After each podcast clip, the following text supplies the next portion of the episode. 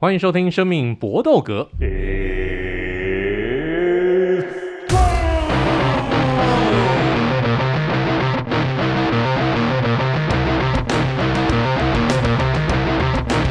们的 Podcast 专注在 UFC 和综合格斗上面。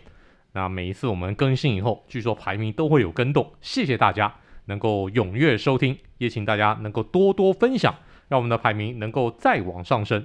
毕竟我们做这种冷门项目，跟各位朋友一样，你既然喜欢冷门项目，那就多多分享出去。因为有些时候你真的不知道冷门项目，我们是一个蓝海，不知道是不是能够冲上去，变成你分享出去，说不定就能让更多人知道你喜欢这个项目，说不定你也可以成为业界领袖。那就请大家能够多多分享。本集的生命搏斗格，我们继续来讨论我们一些天马行空的话题。这一集我们还是邀请到两位好朋友，首先就是懒难生活继续在延续的 Eric。Hello，各位大家好。诶，你到底什么时候要去上班？就有啦，已经有开始在面试了。真的感谢各位对我的职涯这么多关心。然后我们面到今今年年底，你他妈还在面，那我就会合理怀疑你，对不对？就是你也跟连胜文一样，就跟人家告白说：“ 哎、欸，我爸连战，就一击必杀这样子。干”你不要这样子好不好？我人生充满挫折。对对，你如如果真的到年底，应该我我爸妈会真的就上来台北追杀我，不会啊，不会拖那么久了。好好，我希望你可以快点找到工作，这样 可以可以。不过到时候你找到工作的话，我们一定好好庆祝一摊，好不好？可以啦，可以啦。到时候我们庆祝的时候，我们在那个庆祝的过程当中，我们来做一集特别节目好了。可以啊，可以啊。我不知道会做会会讲出什么话。那那一集可能充满黄标。我觉得那一集特别节目就要讲你的专访，因为我之前我毕竟已经舍身取义过一次，所以这一集就要算你了，就是不能够每次都是我，就要换我提问，好不好？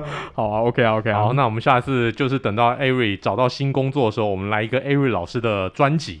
那 Vince 老师，我们听说我们最近真的很惨，真的就是我们在录节目的海力一个 moment，就是大家听到可能是比较之后，可是现在今天是五一一，这个时候其实是。开美国 CPI 数据，果然如市场预期的，就是爆干烂，所以就是整个市场是先往下杀。当然，因为后来就是大家如预期，就是你你已经知道这个市场很烂了嘛，所以大家就觉得啊，反正干就是这么烂，所以稍微有往回弹。那我觉得整个市场就是不是很好啦。然后我觉得可能我们听我们节目的观众，我也不晓得就是有多少人有做股票投资。那我却奉劝大家，就是这段时间要谨慎，然后先休息，好不好？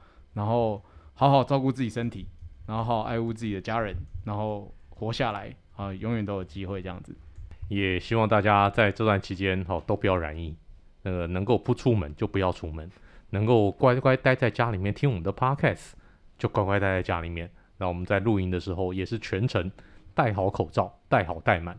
那我们希望也能够身体力行。来，我们这一集的生命搏斗格。我们的三连拳，首先第一个话题，那就是在 Olivera 打完 Justin Gaethje 之后，那小英英董就出来说了，哎，这个样子，你你你应该要排 Makhachev 小小鹰来上阵了吧？因为 Olivera 现在把冠军腰带让出来，尽管是这个样子，那但是呢，Olivera 仍然是排名第一名，那就是所有人的排名都往下掉一名了，Makhachev 也是掉一名，掉到第四名。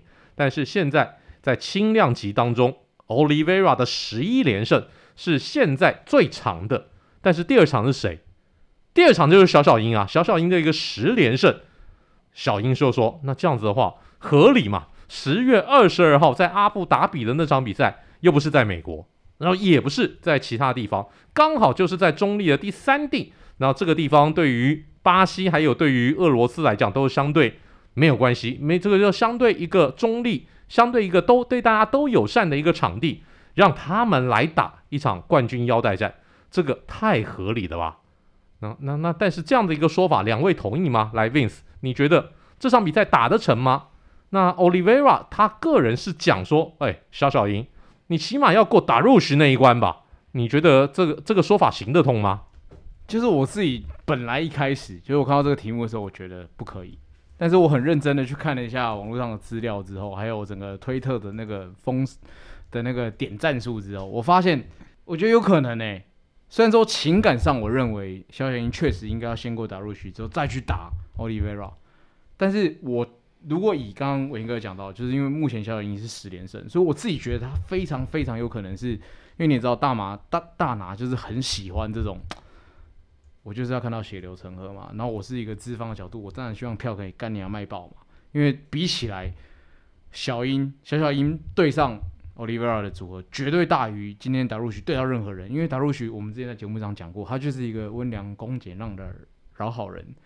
这个东西其实对卖票来说其实是没有加分的，所以其实我自己觉得会是这场比赛看起来是有可能是，我觉得有可能会小小鹰直接跳过去先去打 Olivera，然后 oliva 假设又赢了，他就是冠军，然后到时候有可能达鲁许再跟小小鹰打一场，然后再决定怎么样。可能如果他要赢了，那就有可能他们打二番。那如果输了，那他没有话讲，因为达鲁许其实也没有跟 olivia 打过，那就很合理的再去再去安排一场。那如果 Olivera 赢了，就正式进入他的王朝。所以其实我觉得这件事情是蛮有可能发生的。我不晓得 Eric 怎么看？我自己个人看法，我也觉得蛮有机会的，因为毕竟现在轻量级的前五名都已经清光光了，实在没有什么好 rematch。因为以比赛的新鲜度来说，你你没道理说那些选手都已经打完，而且。结果看起来都蛮悬殊的，并没有那么接近的话，你又推推上来，其实你 pay per view 要要拿来当卖点宣传，我说实在也很难。当然，我觉得有机会也是先让他跟达瑞奇打完，可是那个其实现在主动权不是在小小鹰这边，因为达瑞奇是伤退的，也要看他受伤复原的状况怎么样，所以其实也没有什么好人好上来打的啊。你你要维持这个量级热度的话，你说实在不应该让那个腰带空缺太久，所以我觉得这个这个。就是如果假设说 Oliveira 现在是头号挑战者的话，你把小鹰小小鹰拉上来打的话，其实可能性是蛮高的。但现在最大的一个问题可能在于这个 Dariush 本身啊，他上一次因为脚踝的一个受伤，那退出了跟原本要跟这个小小鹰打的那场比赛，那小小鹰也就顺利击败的顶替上上来这个这个 Bobby Green。但 Darush 如果真的伤得很严重，那也就算了，你要一休，好休个这个半年。休个这个一年半载的，好，那那那那那我们这个这个量级就就就继续进行下去，我们就忘了你这个人。但是不是啊打 Rush 在宣布完他受伤，然后小小鹰打完那个 Bobby Green 以后，他马上就跳出来说：“哎，我好了，我没伤没那么严重了，哎，我可以出来打了。”这什么东西啊？这哪招啊？等到你避开了小小鹰之后，然后你跳出来说：“哎，我好了。”这个有这么便宜的事情吗？那虽然说这个现在 Dana White 想要阻挡小小英直接对上 Olivera 的一个这个借口啊，算是说小小英，哎，你在打完 Bobby Green 以后，那你赢得那么轻松，那我三月份叫你临时顶替出来打一下 RDA 嘛，RDA 的对手退赛，那你出来打一下 RDA 嘛，你如果对 RDA 这场临时接阵你都还可以赢的话，我就安排你，但结果小小英说拍谁不打。他他他直接跳出，他就说 RDA 先不要。对，没错，因为你碰到这种前冠军等级的，你就说不要。那那那当当外自然就会有疑虑啊。哦，你这个这种这种这种，你碰到这种可能稍微硬一点的，你就不要。那你要直接这个打冠军战，那当然我就另外有安排了。所以这场比赛到底是否能够成真？小鹰指定的接班人小小鹰能否打得到 Olivera？这个就有待时间考验了。我个人是觉得，以 Dana White 的个性，会安排小小鹰先去打一场打 Rush，然后 Olivera 的一个价值，他一定要保留到有真正有票房的一个组合再来打。那这点呢，就要我们接下来进入到第二拳了，就是 Olivera 他虽然说打赢了 Justin g a g e 但是没有办法卫冕腰战，但他马上就校正了 Con Conor McGregor，马上就说 Conor McGregor，你滑出来，你给我背，你背出来，来，我们来打一场。然后，可是呢，Michael Chandler 在一脚踢倒了泰森，这个泰这个 Tony Ferguson 之后，也是马上就校正 Conor McGregor。Conor McGregor 现在还是金铲族，每每每个人都想摸啊，到底怎么回事？Eric 怎么回事？Conor McGregor 仍然是大家都想要挑战一下的财富密码吗？我觉得是啊，因为毕竟他个人在 NA 这个职业运动达成的高度，是其他选手真的还没办法碰到的。因为他自己个人的战绩，还有跨领域的炒作能力，甚至还有他自己在 social media 的影响力，都是算是很无远弗届。可是我自己个人现在觉得比较有可能的，虽然 Oliveira 跟 Michael Chandler 都已经先先嘴一波，不过比较有可能的发展是，我自己个人想的，他应该义务是回不去了。他他看起来是有可能要去打一七零，因为 Michael Chandler 其实很贴心啊，他就说我们打次中嘛，然后他其实。在看完那他他他现在在家里真的闲闲没事，Pay Per View 也是看爽爽啊，也是马上就是在推特上面回应说，哎、欸，你赢 Tony 赢得很漂亮啊，那看看之后怎么瞧。不过我觉得圈德勒其实现在也没，他下一个对手蛮有可能是内迪亚兹，对对对，比较有有可能，那就在次中喽，对，会会在一七零打那。内迪亚兹现在看起来的想法就是，他只想赶快把 UFC 这边的合约了结，对对对，那可以他可以去其他联赛再捞。那那毕竟他也是算人气选手。那 Michael Chandler，因为他们如果有机会说，比如说排七月那时候打的话，其实我觉得对两张来说都还蛮好的。因为因为嘴哥看起来现在，嗯，应该六七月的 Pay Per View 都还回不来，可能要到 Q 三以后。看起来比较有可能前十是这样。那如果我是全德拉，我自己的想法就是内迪亚兹看起来也也不是说真的是硬到吃不下去。假设说他在一七零还可以打得很漂亮，然后赢的话，他更更有气势去叫板，然后当当嘴炮复出的第一个选手。这那如果他真的就是还有机会这样打的话，一年打四场，又是一个新的劳动楷模。然后打完嘴炮宣布退休，我觉得没也没有什么遗憾啊，真的、啊、完全就是这样。那 Oliveira 比较可惜，就是他不是说他不好，他也有人气，他也是一个非常有 style 选手，可是就是他太强了。因为连 Joe Rogan 都讲说，他觉得嘴哥刚复出的时候还是要先 warm up，就跟当初从拳击跳回来的时候先打打 Donald Cerrone 一样，需要先一点时间恢复恢复一下竞技状态、啊，对比赛的感觉。那你马上去打冠军战，我觉得就是真的是自杀自杀式攻击。那以 UFC 官方来说，也不乐于见到说他的剩余价值这么快就被榨干。那一场 Paper 一定卖很好，可是比赛内容要打的好看，我觉得难度很高。Vince 呢？你觉得 Conor McGregor 可以，他有机会来选下一个对手吗？如果要选的话，你会觉得他会选 Michael Chandler over Olivera 呢？我也认为他会选 Michael Chandler，因为我觉得你现在想想看到 Michael，就是你不能够把他想象成纯粹一个就是格斗选手，他其实是一个生意人，就像是大家都知道爱迪生，其实爱迪生很讨厌人家称他是发明家，他一直都认为自己是一个非常好的老板资本家，就是我觉得看到 Michael 他从头到尾他都很清楚他现在自己要在干嘛。那我们对于康纳是不是流量密码这件事情，他毫无疑问，他就是这个领域的 GOAT，就是。我们不管在这节目介绍过多少所谓超级远古的这些经典的选手，可是没有一个人可以做到像他这样子。他确实就是 UFC 的 Michael Jordan。我要我要一直不断重申这件事情，所以他是可以挑对手。这两个都叫板，那他也不是傻子。对他来说，就像刚刚 Eric 讲的，他今天如果第一场复合的，就是回到赛场比赛，他就会打 Oliveira。Oliveira 太难吞了，他这样如果输掉了。It's over，所以对他来说，他应该是最好的是，如果他可以不小心、不小心，然后而且今天 Chandler 又愿意跑到他的量级去去跟他叫板的话，老实说了，我觉得 Chandler 升上去跟奥利跟康纳麦克会打，我觉得他不见得会讨到便宜，因为这两个人都是力技高手，而且现在如果你升到一七零，对于康纳来说是，干这是他的。舒适圈了，所以我我自己不觉得他会输，因为如果他不小心赢了，就重新一波高潮，他就可以重新再去挑对手。我觉得你要从生意人角度去想，康纳麦奎格，所以我自己是觉得他非常有可能是他愿意去接下，而且包含他赛后他的表示，他也是马上就回麦克圈了，而不是 Oliver 就是他知道干这太难吞了，What the fuck are you doing？我根本就不想做这件事情啊，我要的是去延续我这个。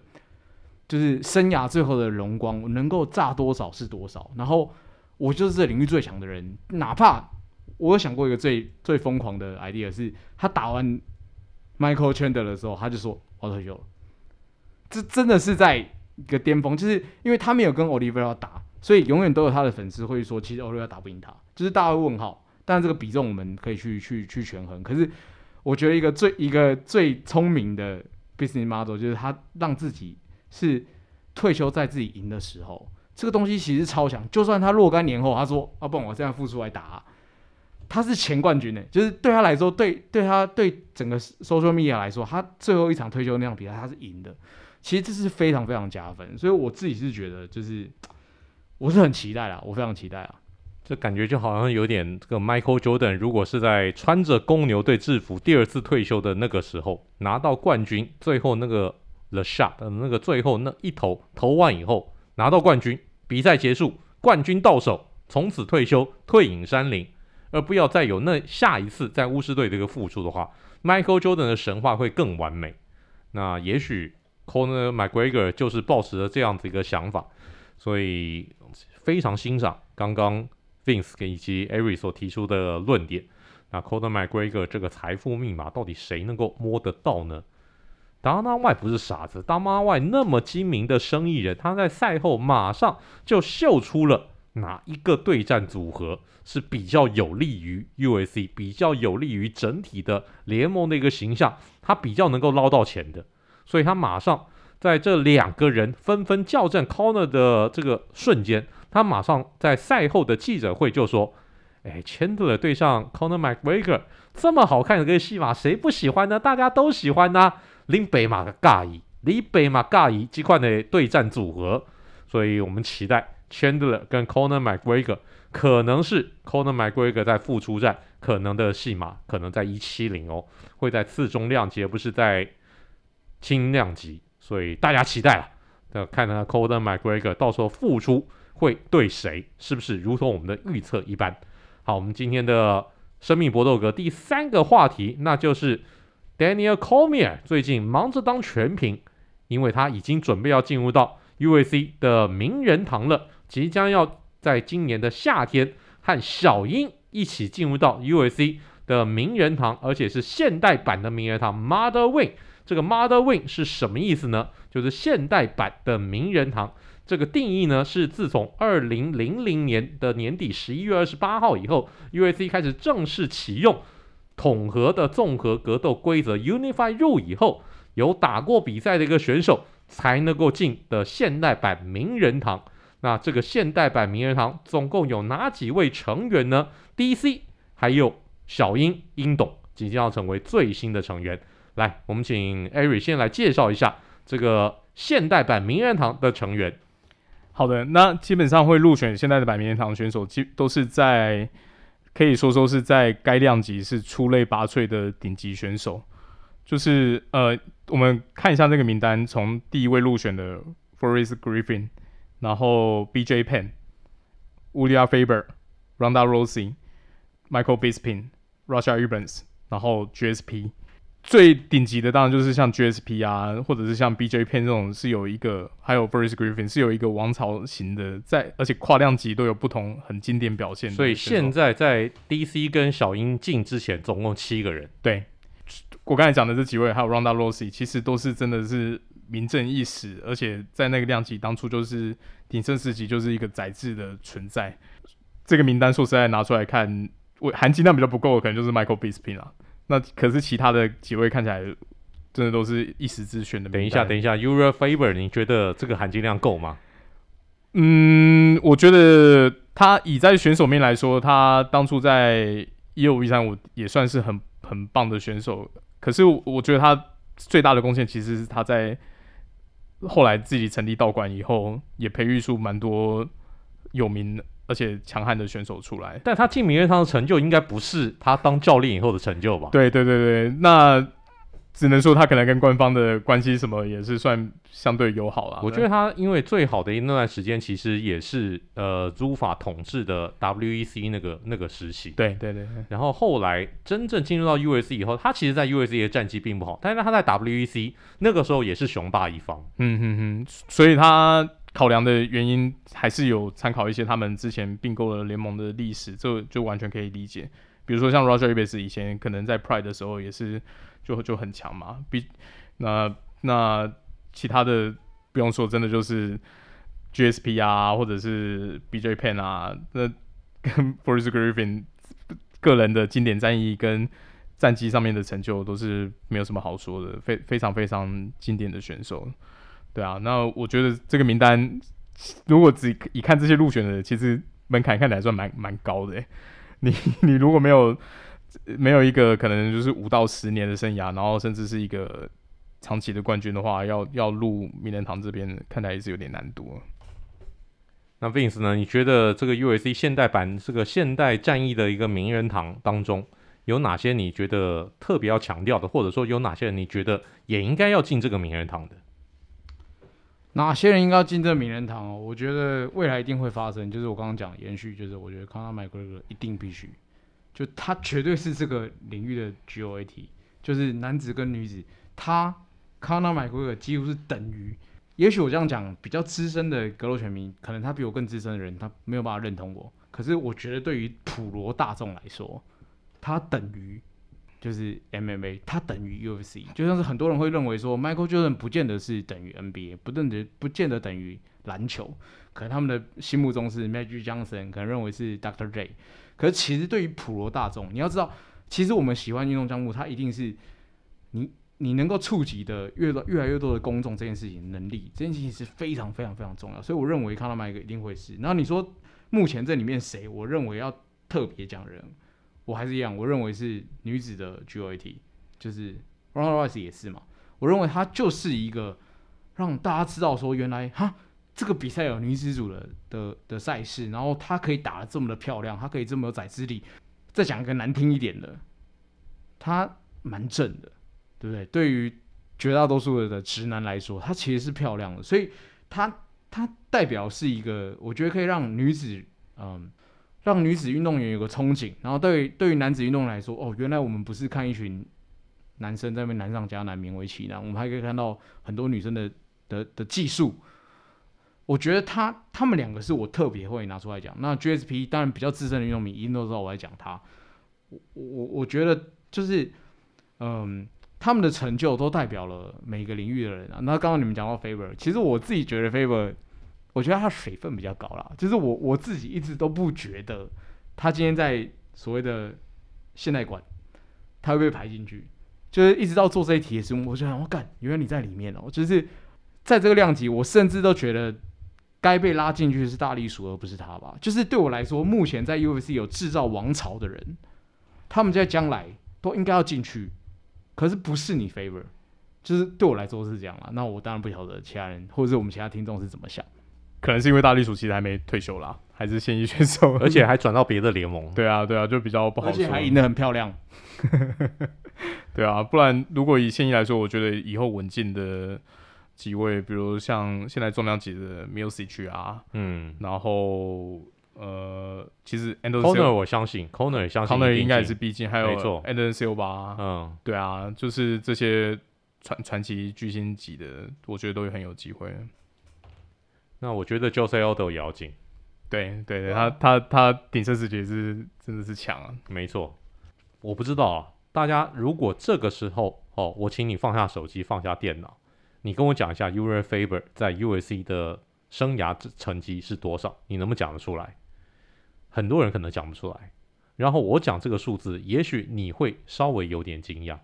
Urijah Faber 生涯在 UFC 的战绩是十一胜七败，这样子一个成绩能够进 UFC 的一个名人堂，也许很多人都是满头问号，我也不知道为什么。只但不管怎么样，进了就是进了。那我特别要提出来的是 Forest Griffin 这这个人，Forest Griffin 被号称是拯救 UFC 的男人，因为现在 UFC。绝对是 N N A 界的第一品牌，但是在 Forest Griffin 出现之前，他在打 Ultimate Fighter 那第一季实境秀的冠军决赛之前，其实 UFC 是一个摇摇欲坠的品牌，就像是当今的 NBA，你可以想象有哪一个篮球品牌比得过 NBA 吗？但是在七零年代末期，其实 NBA 是一个快要倒、快要倒的联盟，他们的一个吸引力完远远不如美式足球。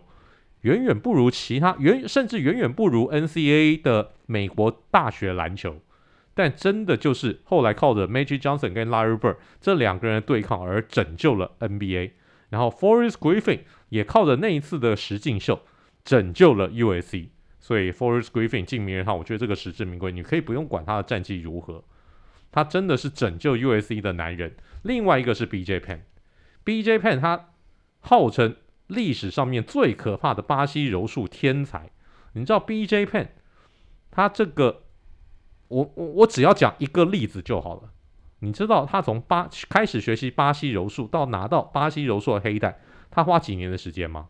三年，只花三年就从一个刚刚入行的选手变成一个黑带级的选手，而且隔几个月哦，他马上就在巴西柔术的世锦赛黑带组拿下世界冠军。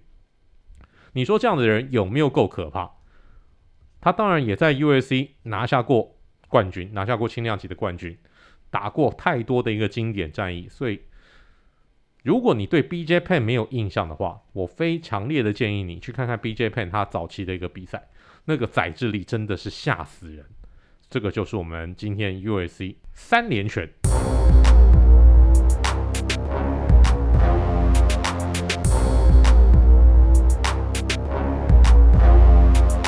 接下来我们要进入到仍然是相关的话题，我们的 USC 小尝试，就是我们既然谈到了 USC 的名人堂，那我们刚才谈到的是 USC 名人堂的 Modern Wing，就是现代版的名人堂。那 USC 不止这一个名人堂，到底有几个版，有几个馆呢？来，这个来来来来，Vince，你有答案？我我有，我不知道，但可能让 Eric 再帮我补充。我知道就是现代馆，然后先驱馆。所以在先驱馆你会看到很多那种老道靠背，因为我们什么叫老道靠背啊？对不起，对，就是说对不起，就是比较比较年长的啊，就是一些经典的选手。我那时候看完那个所谓的先驱馆的时候，我还要去找他们的比赛，哎，有一些甚至是找不到，对，然后你就觉得哇，这个人是很经典。他们就是你甚至不能说他们是 UFC 名人馆啊，甚至他们就是代表 MMA，就是他们是太早太早的人了。所以，嗯，他们可能在他们的 local 的国家会有一些他们的的资讯，然后甚至有日本人很屌爆的日本人，然后接下来还有经典赛事馆，就是他有播一些，就是哪些比赛是认为 UFC 认为很经典的赛事。当然，我认为这个东西是有一点，他其实没有把近代的一些比赛拉进去啊。其实近代有非常非常多经典的比赛，我觉得是比这些所谓的经典赛事更经典，但是并没有被拉进去。那接着最后一个是所谓的贡献馆，它可能就是比较就像是。嗯，NBA 名人堂也有时候也会把一些 reporter 就是拉进去一样，就是他们是所谓就我们我们之前有一期节目，我们在介绍可能场边的一些工作人员，那些譬如说我们常常就常常听到，我们每一次在 UFC 都会听到的那个谁，那个 Bruce Buffer，Bruce Buffer，Bruce Buffer 总有一天他一定会进去的，嗯、而且他可能我对我来说，他就是贡献馆的 GOAT 吧，你只要看过 UFC 比赛的人，你不可能不知道他的。所以我，我我我我自己查到的资讯就是这样。那我不晓得 Eric 可以补充什么东西这样。对啊，现在 UFC 的馆就是这几个，呃，算是这四个馆。那可能补充一下，就是 Pioneer 其实的定义就是在 Unified 入之前的，所以所以的确会有很多，就是可能就是 UFC 还是天下第五都大会的上古神兽，比较比较。比较混乱那个时候，对对对，甚至里面有一些选手，其实也不只是 N A 啊，也也跨足到比如说职业摔跤啊，然后其他各种平台，那都是算是面试刚才讲的很好，他们其实算是算是奠定 N A 这个运动根基的传奇选手。那那我觉得那个分类其实也也算是蛮好，蛮蛮蛮蛮好去切切分说 MMA 这个运动的不同时期啦。草创跟比较有组织的时候，其实其实也是一个蛮不错的分类方式。那 USC 的这个所谓的贡献馆呢，就是一些场外的比较周边的人物，包括 USC 的之前的执行长，然后后来 USC 长期以来担任电视转播的一个导播等人，然后长期担任 USC 的场边的，应该说场边的一个这种公众人物的这一些人。所以我觉得现在可能进入的门槛最高的其实是这格斗馆，叫做 Five Wing，因为到目前为止才总共只有六场比赛选入到这个最后的 Five Wing。那当然最近的一场比赛就是 Jon Jones 对上 Gustafsson 的那个一番战，那场比赛真的惊天地泣鬼神。但不知道 Vince，你觉得有哪些比赛也应该要进到这个馆的？哪些比赛哦？你你叫我瞬间假设今天啦，就是我今天要介绍一个完全没有看过比赛的小白去去看 UFC 的比赛的时候，我其实会让他去看 Conor McGregor 对 Jose Aldo 那场比赛，因为你要知道，Aldo 是一个不败的王者。我今天我是一个小白，我对这个比赛没有任何了解。然后我就我可以跟我这个朋友讲说，哎、我前天提到这个比赛，这个这个光头仔是一个王者，他已经连续十几年不败，然后他现在都要碰到这个人，然后打完，然后然后你要知道，我是一个小白，我看到这场比赛的时候，我会瞬间就说啊，干，比赛结束了，哦，十三秒，it's over，我就开始跟他讲啊，真的就比赛结束，对，我就我就很多东西跟他讲，我觉得那个东西是很引人入胜的，因为我觉得你要被拉住所谓的 fight win 是。呃，你可以去科普给公众，然后在他们心目中会留下一颗种子，因为这个种子才有办法继续发酵。因为他这场比赛对他来说太精彩，因为有这么快的比赛，才有可能让他去看后面的比赛。如果这场比赛是一个干打了五个回五个回合，然后判定他妈谁要看啊？就是你要知道，大多数人是没有这样的耐心。所以我对我来说，你今天叫我马上去想，我就说这场比赛就是一个世代的交替，然后让 Conor McGregor 就是。从从今以后，他就是 GOAT 的起点，因为他打败了一个十几年不败的经典，是他把这个王朝覆灭，就像是我们以前看听历史故事一样，就是那一拳，那一个后手拳，我我觉得那个是有办法去跟对方讲很多东西。那你看他的战架什么东西，什么东西，就是对我来说，如果马上要去介绍比赛的话，我马上脑子闪过会是这一场。那艾瑞呢？不知道你有什么想法？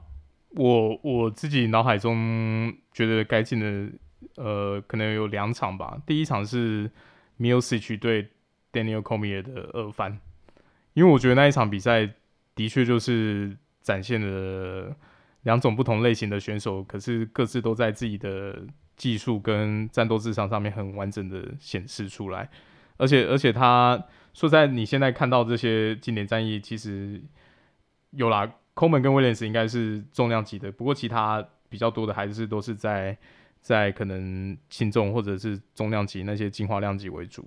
那如果以重量级来说，我觉得这一场绝对是算是一个很经典的战役，因为整体的比赛你可以很完整的看到两个选手在各个回合之之之间怎么样去铺陈他现在的策略，然后还有怎么样去贯彻执行他的那个 Miocic 那那一些累积的 body shot 就是。慢慢慢慢铺陈，然后到最后看到累积的效果，我觉得真的是很精彩。而且是 Miocic 在比赛后段才开始找到这个 body shot 的节奏。对对对对，然后就就是一直关。我记得就是从顺风打到逆风啊。对啊，对啊。我记得网络上的乡民还有那个他一直把他把他下一把那个就是 shot shot shot shot shot shot everybody，然后后面就开始狙掉这样子，就是真的就慢慢慢慢打到不行这样。嗯，嗯，对，就他可能没有像一。一拳超人那种 KO 会这么热血，可是你你这些招式累积的时候，你就知道说，哇，他真的想得很远呢。他已经看得到说这个是一个可以自身的策略。那还有一场其实就是呃，Dustin Poirier 对 Justin Gaethje 一番战，哇，那一场比赛真的算是近几年轻量级非常非常经典的战役。你就可以看到两个力技高手，然后毫无保留的在在对轰。而且我觉得那那一场两个人的整体体能状况真的都是在顶峰。你你如果就是享受力气比赛的话，其实这这一场比赛的节奏，我觉得会比桑切斯跟古维达那一场更赏心悦目，因为那一场已经有点像是在街头斗殴，甚至有点像是对那种有点太太哈哈扣了，有点像是在监狱里面两个犯人打架。对对对，而且是要真的是要杀死人。可是就是那个 Gaethje 跟 Dustin Poirier 还是有策略，还是有铺陈，因为那个就像是武林高手的对决。对对对对，就是真的就是把自己门派的功夫施展到一个极致，而且每一个回合都会针对上一个回合对方的技术策略去做调整。对对对，是是有变化的。可是上去那个古维达那一场，真的就是就是就是互殴。对，然后拍摄者不救这样子，拍摄者不救，感觉让对方打死谁，然后就收尸这种感觉这样。对，那那场比赛说实在有点。就我的角度看，有点太太血淋淋了。那那 Gaethje 跟跟 Poirier 这场比赛，就是可以看得到冲劲，可以看到热血，可是也可以看得到 NAA 的技术性。我心里面想到的一场比赛是 Anderson Silva 跟 Chael Sonnen 那一战。嗯，那场比赛 Anderson Silva 在比赛的一个当时是天下第一人，没有人觉得说 Anderson Silva 这种人怎么输，要怎么输。结果他对上这个当时还算是小屁孩级的 Chael Sonnen，就被 Chael Sonnen 前面四回合完全宰制。他都觉得 Anderson Silva 完蛋了，这是超逆风，要要要要要要阴沟里翻船了。嗯，没有想到让 Anderson Silva 真的是在第五回合抓到一个机会，最后拿到一个漂亮的 Triangle 胜利。那场比赛真的让大家会觉得不可思议，那个真的大概就是史 u s c 历史上面大概最大的一场逆转胜，真的是到第五回合的最后关头，Anderson Silva 才找到那个降服的把位。说这个抓到了 Chael Sonnen，所以如果你没有看过这场比赛，我相信大部分的人可能没有看过那场比赛。我建议大家在水管上面找找看，Anderson Silva 对上 Chael Sonnen 那一战，那真的是一场经典战役。这个就是我们今天的 UFC 小尝试。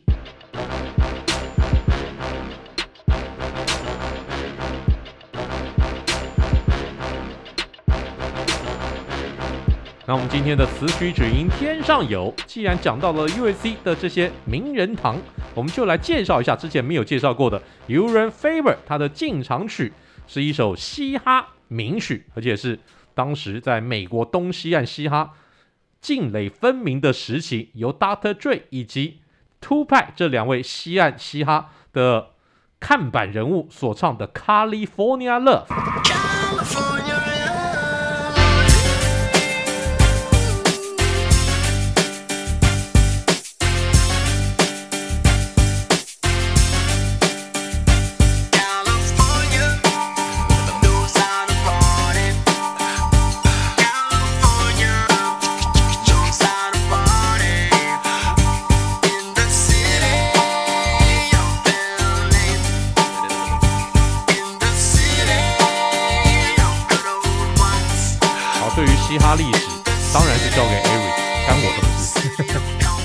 好的，那这一首歌其实是出自 Tupac 在 All Eyes on Me 的专辑里面，然后是这张专辑的第一首主打单曲。那当初在出这张专辑的时候，其实就已经是大红的，他成功登上 Billboard 排行榜，不是嘻哈榜哦，是全部拉在一起的综合榜的第一名，然后当了两周的冠军。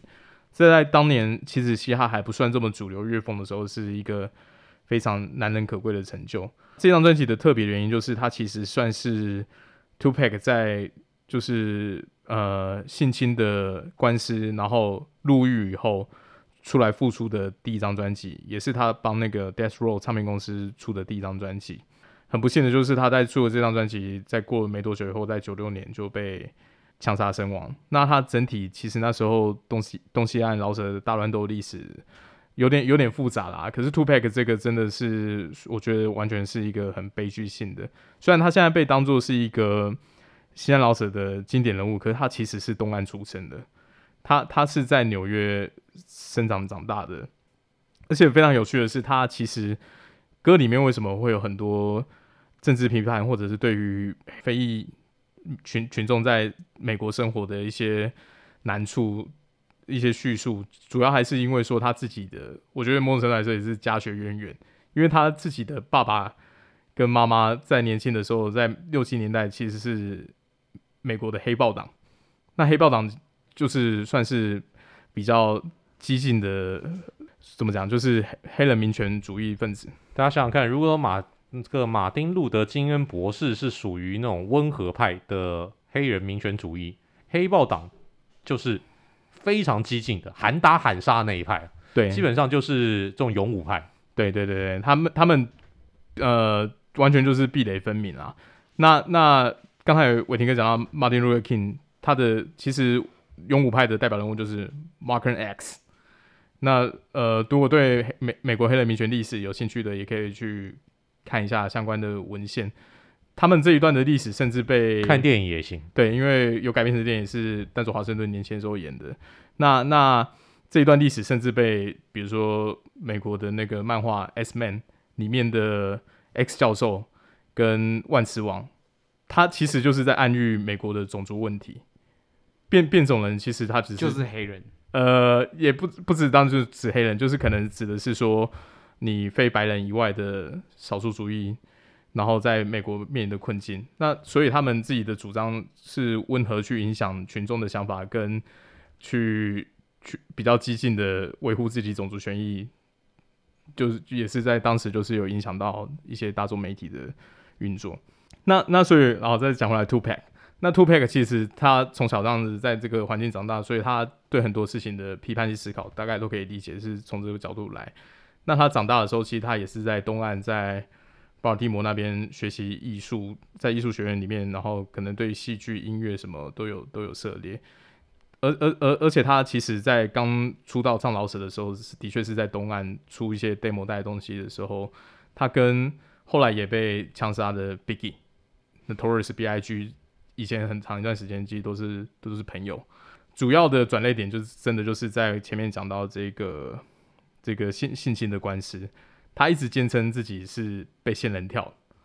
那那所以后来就是因为发生这个事情，然后传送的时候，他就是在那段时间转转转到西岸发展，那就开始在西岸发展的时候，就是有去写歌去攻击 Biggie 跟 PDD，就是全流老爹。那所以，所以后来两两边的冲突越越来越盛大。其实 Two Pack 这个枪击死掉是以他已经第二次被枪击了。他第一次被抢劫的时候就中了四枪，没有没有死掉。他去去参与那个法庭，去去参加那个参加参加那个性侵案的官司的时候，是坐在轮椅上的。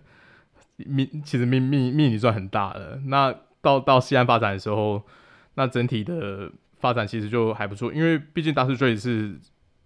已经是西岸饶舌的大佬，他们当初在，如果你有兴趣看他们发展历史的话，可以去看一部电影叫《Straight Out to the Compton》，就是冲出康普顿，就在讲他跟 Dr. Dre 跟 Ice Cube 以前在组那个 NWA 那个时期的故事，也也相当精彩。演 Ice Cube 的的人就是他自己的儿子，就是儿子跟老爸年轻的时候长得一模一样，然后自己在里面演的，对，非常非常妙。然后那部电影也也把他们早期。在在西安玩嘻哈的发展历史做得非常好。总总而言之，就是其实他在被枪杀以后没多久，那一直有谣言，就是说他其实是被 PDD 买凶杀害。那后来 Biggie 被杀害的时候，就有人说是 Death Row 老板 Suge Knight 整体去策划的，就是你你抓我一个大咖，我也抓你一个大咖，然后整整体这种。枪林弹雨才慢慢的有办法平息下来，不过我是觉得都很可惜啦，因为两个在那个时代都是绝对是嘻哈业界呃乐乐界的一个，几乎是天选之人吧？对，都是算是顶尖人物。嗯，对啊，那那段历史如果呃各位听众有兴趣的话，可以去 Netflix 上面找一些嘻哈相关的纪录片，其实都有叙述的很完整。那这首歌其实整体的曲风是是是比较欢乐的。那他就是在叙述，因为整体呃，如果东西岸饶舌的曲风来分布就来看的话，其实西岸饶舌整体的风格看起来还是有时候会有一些比较 party style，因为毕竟你东岸跟西岸的天气还有整体的风土民情比起来还是有有差别嘛。那这这整体风格甚至听起来是会有点好像 funk 的那种感觉，就是比较轻松。它整体的编曲用了很多。像呃小喇叭那种管乐的乐器来来做他的 beat，真的算是 two pack 一首很少数就是批判性没那么强、娱乐性比较重的单曲，然后也是他非常知名的一首歌。那那 Dr. Dre 在今年的那个超级杯的表演的时候，中场表中场秀表演的时候，其实也有跟那个 Snoop Dogg 一起合唱这首歌。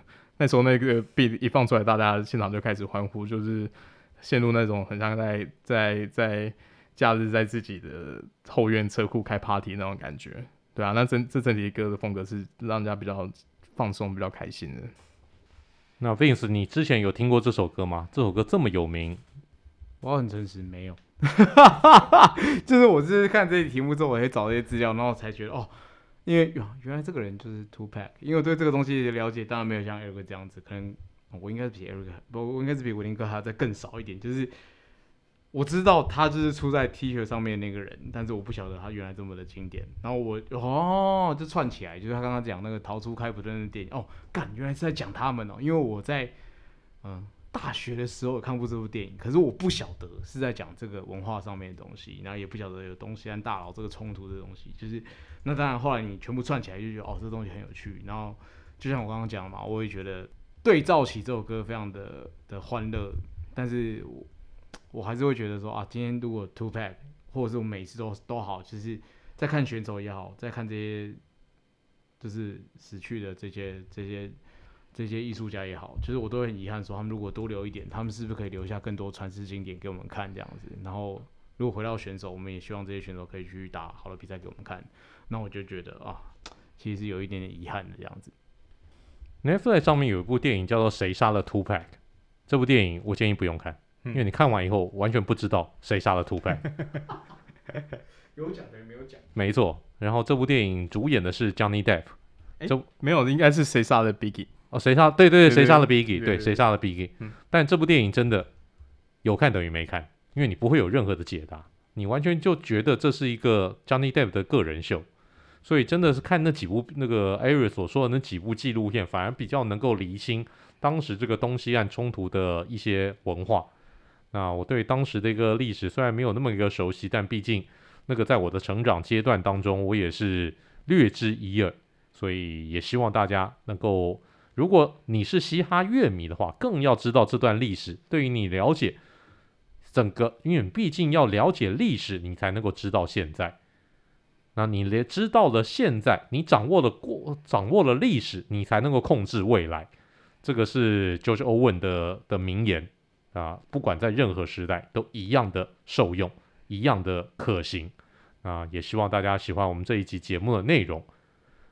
又到了说再见的一个时候了，谢谢大家的一个收听。来，Eric，See you next time，Vince，大家拜拜，Good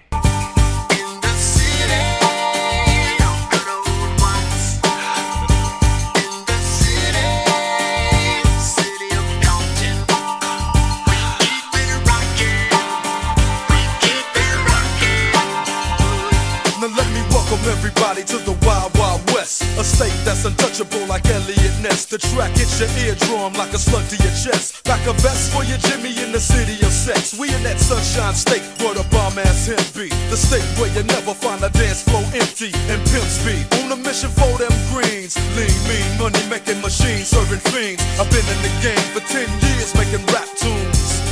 Ever since Honeys was wearing Sassoon, now it's 95 and they clock me and watch me diamond shining, looking like a Rob Liberace. It's all good from Diego to the Bay. Your city is the bomb if your city making pay.